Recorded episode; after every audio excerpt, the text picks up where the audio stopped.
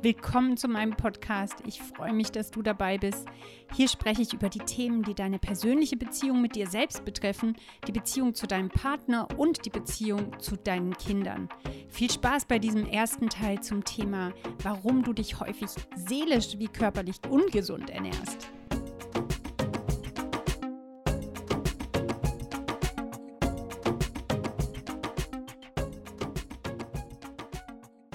Hast du dich schon mal gefragt, wie du es schaffen kannst, dich körperlich und seelisch gesund zu ernähren in einer Zeit, wo es endlosen Zugang zu ungesunden Lebensmitteln und Nahrungsmitteln für deinen Körper genau wie für deine Seele gibt? Und hast du dich vielleicht auch schon gefragt, warum du es oft nicht tust, wenn du doch die Möglichkeit hast und den Zugang hast zu diesen ganzen gesunden Dingen? Ich will dir heute sechs Gründe sagen, warum du dich geistlich und aber auch körperlich häufig schlecht ernährst, obwohl es anders möglich wäre. Ich habe vor zwei Jahren in meinem Leben eine große Ernährungsumstellung vornehmen müssen.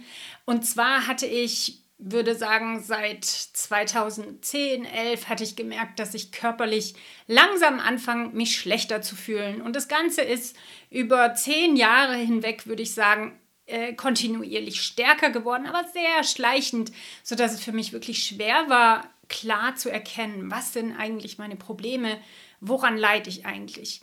Ich habe am Anfang gemerkt, dass meine Muskeln sich ständig, ähm, ja, unangenehm anfühlen. Also ich hatte Muskeln und Bänderschmerzen. Äh, nach Sport wurde der Muskelkater immer extremer. Und die letzten drei, vier Jahre war es dann wirklich, dass ich nach dem Sport drei, vier Tage extremen Muskelkater hatte, obwohl ich regelmäßig äh, zum Beispiel joggen gegangen bin. Also ich bin dann zwei, dreimal die Woche joggen gegangen und hatte danach jedes Mal zwei, drei Tage so Schmerzen, dass es Aufstehen schwer wurde. Auch hatte ich Übelkeit ständig und es war nicht einfach nur so, äh, mir ist schlecht, ich äh, kotze gleich, sondern so eine Übelkeit, wo sich so emotional angefühlt hat. Und deshalb habe ich viele Jahre auch gedacht, oh, mir ist es einfach alles zu viel, das Leben, weil das dann so gemischt war. Ne? Ich habe an irgendwas gedacht und dann kamen immer wieder diese Wellen der Übelkeit über den ganzen Tag verteilt. Also alle halbe Stunde dann wieder so dieses, oh, mir ist so schlecht oder ich fühle mich schlecht. Ähm, aber es war für mich dann wirklich schwer, das zu differenzieren. Ist das jetzt ein emotionales Gefühl oder ein körperliches? Und dass es ein körperliches Gefühl ist, habe ich erst in den letzten anderthalb Jahren bemerkt, dass es das ja auch sein könnte. Ähm, dazu kamen noch Zyklusstörungen, die ich hatte. Ich hatte auch Bauchschmerzen. Was noch dazu kam, waren Schwindel und so ein ja, Nebel im Kopf, dass ich mich benommen gefühlt habe. Am Ende war ich dann auch sehr erschöpft. Also es wurde dann halt immer extremer. Davor war ich auch schon sehr erschöpft, aber habe einfach gedacht, ja, hey, es ist anstrengend, das Leben ist anstrengend. Ähm, deswegen fühle ich mich einfach erschöpft. Und es war so eine riesen ja, Latte an Störungen, die ich da hatte. Und ich habe erst ein bisschen später gemerkt, eigentlich auch, ja, meine Verdauung läuft nicht gut, es ist wirklich schwer, ähm, gleichzeitig aber auch nicht sehr fest, also meine Exkremente. Ähm, und das hat für mich eine Weile gedauert, das zusammenzubringen und zu merken, ja, es ist wirklich körperlich, was stimmt einfach wirklich nicht in meinem Körper. Und ich bin dann zu den Ärzten gegangen, die waren mir leider überhaupt keine Hilfe, weil ich habe dann gesagt, hey, also ich glaube echt, da muss körperlich was sein. Die haben mich nur angeschaut, so, ach, vier Kinder, ach, die sind zwischen 10 und äh, 16 oder 9 und 15. Ja, dann ist ganz klar, sie haben eine Erschöpfungsdepression, müssen wir überhaupt nicht weitersuchen. Äh, manche haben dann gesagt, ja, wir können noch weitersuchen. Andere haben einfach Psychopharmaka vorgeschlagen. Ja, das war für mich super frustrierend, weil ich habe einfach gewusst, irgendwas stimmt in meinem Körper nicht. Zu diesem Zeitpunkt war ich mir da wirklich sehr sicher. Trotz allem habe ich eine Bauchspiegelung bekommen und diese OP war dann ergebnislos, ähm, weil alles okay war körperlich. Mein Blut war okay, alles war okay. Keine Intoleranzen waren zu sehen. Nach dieser Bauchspiegelung war ich schon relativ verzweifelt und habe dann gesagt, okay, ich mache jetzt radikal äh, meine Ernährungs, äh, stelle ich meine Ernährung um und ich habe verzichtet auf Gluten, Davor hatte ich nur versucht, Vollkornprodukte zu essen und einfach insgesamt mehr Gemüse, aber ich habe nichts Extremes gemacht. Äh, ich habe dann auf Gluten verzichtet, auf Zucker, auf tierische Produkte insgesamt äh, und habe mich also komplett vegan und glutenfrei und zuckerfrei ernährt um zu sehen, ob es irgendeinen Unterschied gibt. Nach zwei Wochen war es so ein krasses Erlebnis für mich, dass ich wieder Kraft hatte. Mir ging es so gut, das war für mich schockierend, das Gefühl. Auch war ich nicht ständig so überfordert und im Kopf so, oh, mir ist alles zu viel, ich muss jetzt raus hier, sondern es war einfach wieder Kraft da und das war so ein schöner Moment zu merken, hey, ich habe endlich die Ursache gefunden. Und es hat dann noch ein paar Wochen gedauert, bis ich mir wirklich klar darüber wurde, was das Problem war, weil ich am Anfang dachte, es ist wirklich nur Gluten. Aber ich habe dann gemerkt, hey, auch Milchprodukte, äh, da reagiere ich überhaupt nicht gut. Ja, wenn ich zu viel Fleisch esse insgesamt, merke ich auch, dass es nicht gut tut. Okay, das war so meine Veränderung. Und ich habe in dieser Zeit bemerkt, wie mir so viele Parallelen aufgefallen sind zwischen meiner körperlichen Ernährung und dem, was ich meinem Körper so zum Essen gebe und dem, was ich meiner Seele so zum Essen gebe. Ja, diese Parallelen, um die soll es jetzt in diesem Video gehen, denn eben die körperliche Ernährung ist ein Riesenblock, der deinen Alltag total bestimmt. Wenn du eine Familie ernähren musst, noch so viel mehr. Aber genauso ist die seelische Ernährung von dir ein Riesenelement deines Lebens, das du wahrscheinlich total unterschätzt, weil du ja einfach lebst und deine Seele ist einfach so, was ihr vor den Teller kommt, also was du anschaust, die Gespräche, die du hast, all das ist das, wovon deine Seele sich ernährt. Und das passiert aber total nebenher bei der Nahrung müssen wir wenigstens noch aktiv werden und was kochen und wir haben dann Fastfood gegessen und denken, hey, ja, das war jetzt tatsächlich nicht gut, jetzt achte ich wieder mehr drauf. Bei der Seele sieht es schon ein bisschen anders aus oder bei deiner Psyche oder bei deinem Geist, wie auch immer du das nennen magst. Und ich weiß, es gibt so viele Menschen, die an unklaren körperlichen Symptomen leiden und nicht wissen, was in ihrem Körper eigentlich los ist. Und bei denen, vielleicht gehörst du dazu, wird dann auch gesagt, hey, du hast einfach eine Depression, nimm einfach Antidepressiva, dann wird das alles besser, alles wird gedämpft und es fühlt sich alles nicht mehr so schlimm an. Ähm, aber es wäre eigentlich die Lösung, wäre, hey, stell deine Ernährung um, in deinem Körper läuft was schief, dein Körper geht nicht richtig mit manchen Nahrungsmitteln um. Und das Gleiche gilt auch für deine Emotionen wo du vielleicht an Symptomen leidest in deiner Beziehung mit deinem Mann, in deiner Erziehung mit deinen Kindern, überhaupt in der Familie, dass da eine Atmosphäre herrscht, wo du denkst, boah, meine Güte, was ist hier los? Ich weiß gar nicht, wie ist das eigentlich passiert, dass wir uns so entfremdet haben oder dass so viel Streit herrscht. Und ich bin überzeugt, mit einer anderen geistigen, geistlichen, seelischen Ernährung könntest du einen riesen Unterschied machen, der dein Empfinden, wie du, wie du das Leben empfindest, total auf den Kopf stellen würde. Was sind so seelische Symptome, an denen du und ich leiden können? Und die erste Liste ist eine Liste aus der Bibel.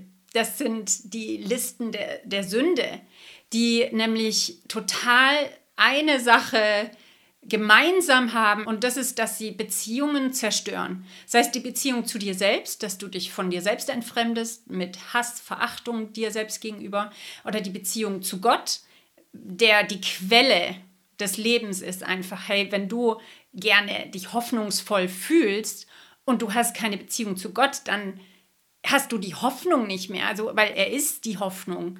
Und wenn du Hoffnung liebst, dann liebst du einen Teil von Gott. Und wenn du da eine Entfremdung hast, dann, dann fehlt dir dieses wichtige Element, sei es der Hoffnung, der Liebe, des Vertrauens und so weiter. So viele Eigenschaften, die Gott hat und die er dir schenkt, ob du es weißt oder nicht. Du genießt heute wahrscheinlich noch die Eigenschaften Gottes in deinem Leben, weil er sie geschenkt hat ohne irgendwas dir zu sagen, so, hey, ich schenke dir jetzt heute Liebe, sondern nein, das ist einfach so, hey, das ist ganz selbstverständlich. Du wachst auf und bist vielleicht in einer Beziehung, wo du merkst, boah, das ist so schön, diese Liebe. Dann sei dir bewusst, die gehört die gehört nicht dir, die kommt nicht von dir, sondern das ist ein Geschenk. Das Gegenteil davon sind eben die Sachen, die, die dich zerstören und die deine Beziehungen zerstören. Und die andere, der andere Bereich, den Sünde zerstört, das sind eben die Beziehungen zu deinen Mitmenschen, sei es in deiner Ehe. In deiner Ehe, Sünde zerstört immer. In deiner Beziehung zu deinen Kindern, hey, Sünde zerstört immer. Und die kommt immer zum Ziel und hat immer das Ziel, alles kaputt zu machen. Dann gibt es noch eine weitere Liste an negativen Einflüssen in deinem Leben und das sind einfach Belastungen, sei es Ängste, Sorgen, Getriebenheit, dass du ohne Liebe und Freude durchs Leben gehst, dass du ständig vielleicht so eine Traurigkeit hast und du weißt nicht woher, Gefühle der Ver Gefangenschaft, und in meiner Seele habe ich so sehr gelernt zu merken, hey, wenn diese verwirrende Unsicherheit ist, so, äh, ich weiß nicht, wo mir der Kopf steht, alles macht keinen Sinn, was ist überhaupt das Sinn des Lebens, dann ist es Zeit, wieder einen Schritt zurückzunehmen und mich mit diesem Gott zu verbinden, der eben die Quelle des Lebens ist und der so viel für mich bereit hat. Und ich hoffe echt, dass du das entdecken kannst für dein Leben, dass er wirklich diese Quelle ist. Und wenn du Hoffnungslosigkeit, Streit, Hass und Zerbruch in deinem Leben erlebst, dann hoffe ich, dass du das erleben kannst, auch dass du merkst, hey, ich muss zurück zu dieser Quelle, weil Sonst geht alles wirklich kaputt und ich will, dass wieder Leben sprudelt und Freude und Hoffnung. Deswegen der erste Grund, warum wir uns häufig schlecht ernähren, sei es für den Körper oder für die Seele, ist, ich will mich nicht einschränken, denn Einschränkung ist schlecht. Wir leben in dieser Zeit, wo wir denken, ja, jede Art von Einschränkung ist wirklich so negativ und ich will doch einfach frei sein, ich will tun, was ich will. Und vielleicht hört sich das für dich ja auch wirklich extrem an, äh, dass ich kein Gluten, keine Milchprodukte, ähm, kein Zucker oder extrem wenig und was lasse ich noch weg? Ja, das war's. Ach, wenig Fleisch. genau, wenn das, das hört sich für dich sicher extrem an. Und für mich ist es aber eine ganz andere Realität. Ich habe diese Einschränkung auf das Essen zu verzichten, aber ich habe diese andere Einschränkung in meinem Leben, die mich wirklich geknechtet hat, die habe ich nicht mehr. Ich bin nicht mehr dauernd erschöpft. Ich bin nicht mehr dauernd äh, so benommen im Kopf. Ich habe nicht mehr trockene Augen die ganze Zeit, außer ich esse halt doch ein bisschen was Süßes. Ähm, aber ich habe mich daran gewöhnt. Ich mache es echt wirklich selten. Ich habe keine Gelenkschmerzen, ich habe keine Muskelschmerzen. Ich fühle mich nicht mehr richtig alt, obwohl ich erst gerade 40 geworden bin. Ich kann wieder tanzen, ohne dass ich das Gefühl habe, dass meine Gelenke auseinanderbrechen oder irgendwie so gerade wirklich beschädigt werden. Ich kann, ich habe wieder Kraft in meinem Alltag zu sein und ich fühle mich nicht ständig erschöpft. Und deswegen ist es häufig nicht die Frage, will ich Einschränkung haben, sondern welche Einschränkung will ich haben. Und das Gleiche gilt eben auch für deine Seele. Ich finde diese Frage sehr hilfreich zu überlegen, hey, wenn ich so weiterlebe, wie sieht es dann in zehn Jahren mit mir aus? Wie sieht es in fünf Jahren mit mir aus? Wenn ich diese Verhaltensweisen weiter lebe und diese Gewohnheiten weiter auslebe, wie sieht es an meinem Lebensende aus? Wie würde ich das bewerten, wenn ich jetzt so am, am Sterbebett bin und ich blicke dann zurück auf die Dinge, die ich gesagt, getan habe, wo ich mich ausgerichtet habe, wo ich gesagt habe, hey, Geiz ist geil, äh, Selbstzucht ist cool, ich drehe mich nur um mich selber, ich läster gerne und viel. Was für einen Menschen macht es aus mir in ein paar Jahren oder bis zum Ende meines Lebens. Und ich finde das so eine wichtige, machtvolle Frage, denn die Frage ist nicht eben, ja, habe ich Angst davor, dass ich Einschränkungen haben werde, sondern vielmehr, ja, habe Angst davor, was du tust, wenn du keine, mit keiner Einschränkung lebst, wenn du deinen Charakter nämlich einfach so gehen lässt, egal wo es dich hintreibt emotional. Und wenn du dann sagst, hey, so ein bisschen Lüge, heute, das macht doch keinen Unterschied. Ja, aber in zehn Jahren macht es einen komplett anderen Menschen aus dir. Und bei Lüge zum Beispiel ist das Extreme daran, dass vielleicht du am Ende gar nicht mehr die Wahrheit erkennst. Du kannst nicht mehr die Wahrheit sehen selber und jeder merkt es, außer du. Oder sei es, dass du in deinen Gedanken mit Untreue spielst, dass du dir vorstellst, oh, wie wäre das mit einem anderen Partner? Ach, mein Partner ist nicht genug. Ich wünschte, meine Frau, mein Mann wäre so und so. Und du schaust dir Sachen an oder schaust Leute an und denkst, hey, das wäre doch viel cooler. Ja, rate mal, was es aus dir macht in ein paar Jahren. Vielleicht rutschst du einfach so in einen Ehebruch rein und dann ist deine Ehe am Ende. Es ist so wichtig, was du in dir aufnimmst, welche Gedanken du in dir denkst. Und es ist wirklich so, man ist, was man ist. Und das gilt eben auch für deine Seele. Deshalb musst du dich entscheiden, mit welcher Einschränkung du leben willst. Du kannst nicht sagen, ich will mit keiner leben, weil jede Entscheidung bringt eine andere Einschränkung. Und dann ist eben die Frage in deinem Leben, wenn es um diese Beziehung zu Gott geht, ja, will ich mein eigener König sein? Ich will keinen Gott, der mir reinredet und der mir was von Sünde erzählt. Dann musst du sagen, ja, okay, ähm, dann lebe ich halt so, aber ich lebe auch mit den Konsequenzen. Oder aber du sagst, okay, das Leben mit den Konsequenzen ist nicht so der Brüller, äh, ich will doch Gott. Und Jesus hat das mal so ausgedrückt, er hat gesagt, ja, was nützt es dem Menschen, wenn er die ganze Welt gewinnt, aber dabei sich selbst verliert und Schaden an seiner Seele nimmt. Und Mann, diesen Satz hat er vor 2000 Jahren gesagt und wie aktuell ist er? Wie viele Menschen laufen rum und haben sich selbst verloren und ihre Seele Schaden genommen an ihrer Seele das ist nicht ein theoretisches Konstrukt, sondern du siehst diese Realität in so vielen Beziehungen, die zerbrochen sind oder wo nur noch Streit herrscht. Und das ist so unendlich traurig und es muss nicht so sein. Deswegen entscheid dich, mit welcher Einschränkung willst du leben. Willst du dich Gottes Gedanken unterordnen und sagen, hey, okay, die sind vielleicht unbequem, seine Ideen, die fordern mich heraus und provozieren mich, aber es führt dazu, dass ich innerlich zu einem Menschen werde, der wirklich Charakter hat, der stark ist, der Hoffnung hat und der anderen Schutz und Hoffnung gibt und der vor allem Liebe hat und in der Liebe wächst. Der zweite Grund, warum du dich ungesund seelisch wie körperlich ernährst, ist der, dass du denkst, ich habe zu wenig davon, wenn ich mich gesund ernähre. Es kostet so viel Arbeit, und da kommt einfach zu wenig bei raus.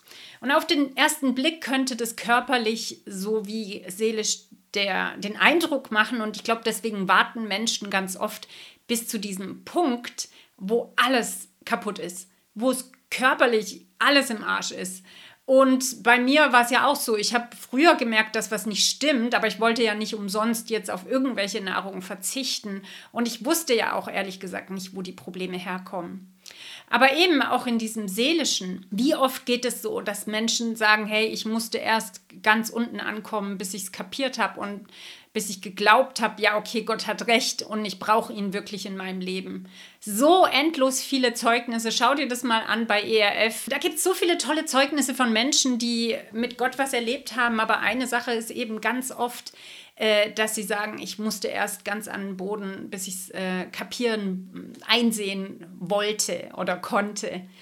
Aber hey, es muss nicht sein. Du musst nicht so lange warten. Du kannst auch heute schon umdrehen und die Weisheit gewinnen lassen und sagen, hey, ich will so nicht weitermachen, ich will mein Leben verändern, ich will die Zügel in die Hand nehmen über das, was in meiner Seele losgeht, aber auch äh, los ist und auch was in meinen Beziehungen los ist. Ich will das nicht einfach treiben lassen und ich weiß, Gott wird mir dabei helfen und mit ihm kann ich eben mich selbst beherrschen, wie ich in den Beziehungen mit anderen Menschen lebe. Wenn du deshalb denkst, hey, ich habe zu wenig davon, in den Gottesdienst zu gehen, oder ich habe zu wenig davon, wenn ich täglich Bibel lese oder wenn ich täglich mit Gott rede, dann überleg dir mal, ja, wie würdest du es denn denken, wenn jemand zu dir kommt und sagt, hey, ich habe heute richtig gesund gegessen äh, und jetzt werde ich 10 Kilo abnehmen.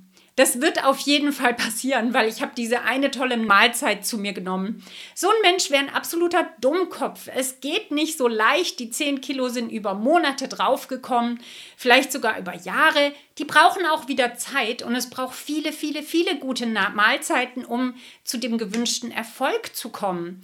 Und genauso ist es auch mit deinem geistlichen Leben. Wenn du Zeiten mit Gott einplanst, wenn du Gottesdienste besuchst, hey, nicht jeder Gottesdienst wird der Brüller sein. Nicht jede Predigt wird dich vom Hocker hauen und du denkst, boah, das war, ey, jetzt ist mein Leben verändert. Und genauso auch jede Gebetszeit wird nicht der Brüller sein, aber sie werden eines tun, und zwar dich von Grund auf verändern. Städte gewinnt das Rennen. Ähm, es geht nicht darum, so schnell wie möglich äh, eine Veränderung zu leben, aber innerlich nicht reifen. Das, so, so geht Veränderung nicht. So geht es in keinem Bereich des Lebens. Es braucht wirklich diese Beständigkeit in deinem Leben, dass du dran bleibst, dass du sagst, hey, ich bleib dran mit Gott, ich bleib dran mit meiner Ernährung, ich setze mich hin, ich nehme mir Zeit, ich komme zur Ruhe, ich, ich habe mal Augen jetzt für Gott und für das, was ich so leicht übersehe, sei es die Natur, sei es diese Verbindung irgendwie zu dem, was um dich herum ist. Und das wird nicht von jetzt auf nachher alles verändern, aber es wird in dir was Totales verändern, wenn du dran bleibst. Was du in deinem Leben brauchst, ist nicht ein Moment des Glaubens, sondern du brauchst ein Mindset des Glaubens. Du brauchst ein Mindset, eine veränderte Gedankenstruktur, wie du das Leben siehst, wie du in Situationen reagierst. Zum Beispiel, wenn du mit Neid kämpfst und es dich immer wieder triggert, dann hilft es nicht einmal zu sagen, hey, ich entschließe mich jetzt, ich werde nie wieder neidisch sein, es wird nicht klappen. Du brauchst ständig immer wieder gute Impulse in deinem Alltag, wo du sagst, ich verabschiede mich immer mehr vom Neid. Ich gehe an die Wurzeln mit Gott. Ich lade ihn immer wieder ein, mir zu zeigen, warum bin ich neidisch? Warum triggert mich das jetzt schon wieder? Und das Wachstum wird kommen, wenn du es dir wünschst, wenn du dran bleibst und wenn du immer wieder Gott einlädst, in dir das zu tun, was nur er tun kann. Und deshalb investiere jetzt, bevor es zu spät ist. Du musst nicht warten, bis der Schaden nur noch begrenzt werden kann, sondern du kannst heute anfangen und einen Unterschied machen und sagen, hey, ich will in meiner Seele gute Nahrung haben. Ich will mich aufmachen und ich will nach Hoffnung suchen. Ich werde meine Emotionen, mein, mein, mein Selbst in die Hand nehmen und mit Gott daran arbeiten. Ich werde nicht mich einfach treiben lassen in den Gefühlen, weil das ist die Alternative, wenn du sagst, ja, ich übe mich nicht in Selbstbeherrschung, dann sagst du, ja, ich lasse mich einfach treiben. Ja, super, das wird aber ein Desaster, das kann ich dir sagen. Und vielleicht geht es nicht mal um deinen eigenen Schaden, der nur begrenzt werden muss. Vielleicht fühlst du dich ganz toll dabei, wenn du in deinem Leben einfach so weiterlebst. Aber deine Kinder und die Menschen um dich herum, die dich brauchen, nehmen Schaden, wenn du es nicht schaffst, mit Gott äh, dein Leben ja zu beherrschen. Dass du Verantwortung über dein Verhalten aufnimmst und sagst, ja, ich, ich werde mich wie jemand verhalten, der anderen gut tut, der mir selber gut tut, aber auch der anderen gut tut. Und warte nicht zu lange, bis nur noch der Schaden begrenzt werden kann. Aber wenn du jetzt an dem Punkt bist, wo du sagst, hey, bei mir es ist so viel schon kaputt. Ich bin alles alles ist kaputt um mich herum. Meine Beziehungen sind alle kaputt.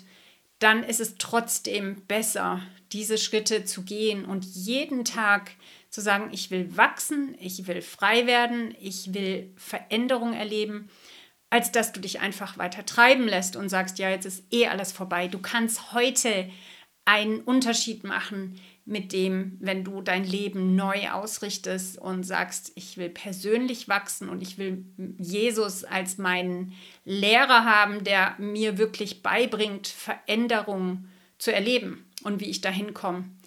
Deshalb ist es nie der Zeitpunkt da, wo du sagen musst, ja, es ist zu spät, es ist alles vorbei. Es ist heute immer die Gelegenheit für Hoffnung, immer die Gelegenheit für Versöhnung, für Vergebung, ja, und für um Entschuldigung bitten und Beziehungen bereinigen, oder? Ja, den Streit anders leben. Schon allein das, wenn du sagst, ich will in meiner Ehe anders streiten, ich will meinen Partner nicht mehr verachten. Hey, es ist nie zu spät. Und wenn du Hilfe dabei brauchst, melde dich so gerne bei mir. Ich biete momentan noch kostenlose Beratungen an, wo ich ja mich mit dir treffe in einem Gespräch, sei es online oder live. Ähm, und wir einfach sehen können, wie kannst du Schritte aus der Verzweiflung nehmen und aus der Hoffnungslosigkeit und wie kann eure Beziehung wieder ein Ort werden, wo ihr euch wirklich wohlfühlt gefallen und dir auch geholfen. Ich freue mich über einen Kommentar und wenn du mehr von meinen Inhalten bekommen willst, dann abonniere meinen Podcast oder meinen YouTube-Kanal oder besuch meine Website und abonniere den Newsletter.